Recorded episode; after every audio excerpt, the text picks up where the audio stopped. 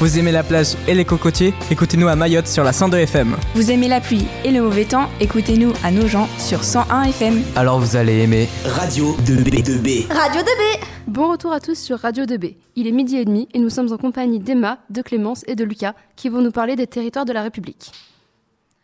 Merci euh, Elina. Donc euh, bonjour à toutes et à tous, euh, il est euh, midi 30. Je m'appelle Emma, je suis en compagnie de Youn et de Luca en terminale nickel. Aujourd'hui nous allons euh, vous présenter les espaces ruraux isolés euh, français et leurs euh, enjeux. Nous allons commencer par un fléau nommé les déserts médicaux. Je laisse la parole à Luca qui va nous parler de ses origines, des conséquences et des solutions apportées. Les déserts médicaux sont des zones géographiques où il y a peu de services médicaux. Ils sont nés du manque d'étudiants en médecine dans les années 1990, euh, notamment avec le numerus, numerus clausus. Afin d'éviter que les gens arrêtent de se soigner, à cause des temps d'attente assez excessifs pour prendre un simple rendez-vous, par exemple simplement chez le dentiste avec un an d'attente, mais aussi afin de pouvoir prendre en charge rapidement des situations d'urgence, le gouvernement a décidé d'inciter les médecins à s'installer dans les déserts médicaux que sont les campagnes, en augmentant leur salaire, comme à Chartres par exemple, où un médecin touche 50 000 euros par an, ou encore de développer la télémédecine comme avec l'application Quar. Merci Luca pour ces informations. Je note donc que la télémédecine est un nouveau moyen de communication assez récent. Cependant, les interactions sociales, la communication, dans ces milieux ruraux ne sont pas toujours évidentes, n'est-ce pas Youn? Et oui, c'est vrai. La plupart des problèmes comme, euh, les interactions sociales euh, sont euh, mis de côté, car même si les médecins sont compliqués à contacter, les interactions sociales, ils en font avec les personnes les plus âgées pour les voir. Les réseaux sont le plus souvent mal desservis, et même pas desservis. Vous vous imaginez, vous, ne pas pouvoir envoyer un message au milieu d'une route quand vous avez un accident? Car oui, là-bas, nombreux sont les accidents. Les, villages isolés euh, ont souvent des routes abîmées que les communes ne peuvent même pas rénover.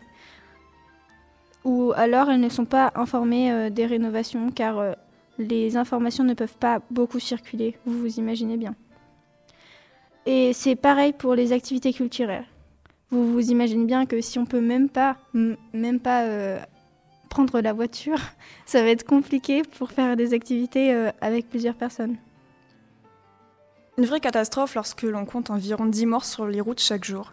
Cependant, pose-t-elle également problème aux services publics En clair, sommes-nous en sécurité et fait-il bon vivre en milieu rural? Euh, les services publics et donc par extension la sécurité manquent.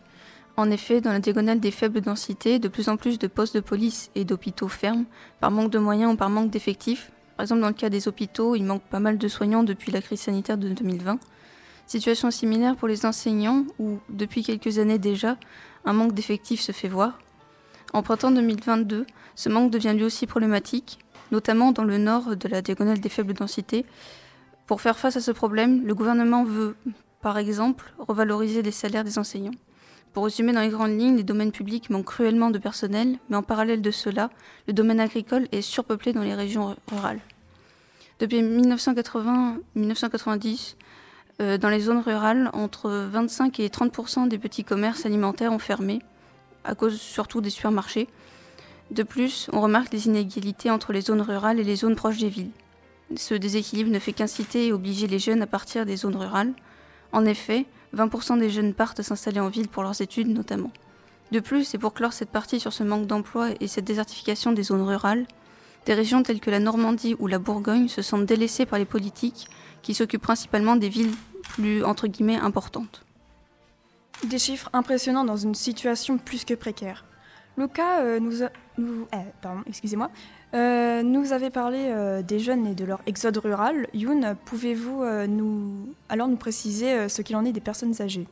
En effet, dans ces zones, la population est vieillissante, ce qui entraîne bien souvent du manque de sécurité, qui peut aussi bien entraîner des problèmes sociaux, comme le manque de sécurité sociale, ou encore le manque de su- les sécurité euh, médicale, euh, comme mon cas euh, l'a dit plus tôt.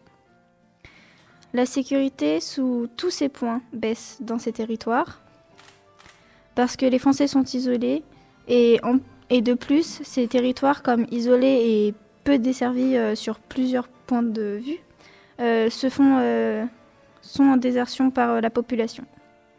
En effet, les gendarmeries ferment ce qui entraîne des gros problèmes pour savoir ou conclure des affaires judiciaires. Le manque de caméras peut aussi entraîner de gros problèmes, comme les cambriolages qui se multiplient et que on peut en, enfin, les, cambriolages qui se multiplient et qu'on peut voir euh, jamais résolus euh, comme dans les villages euh, du Limousin. Mais maintenant, je vais vous donner, je vais donner la parole à Emma pour qu'elle conclue cette émission. Merci euh, à vous, euh, Youn et Lucas, pour vos informations. Suite à cette émission, nous pouvons noter que les milieux ruraux sont énormément délaissés.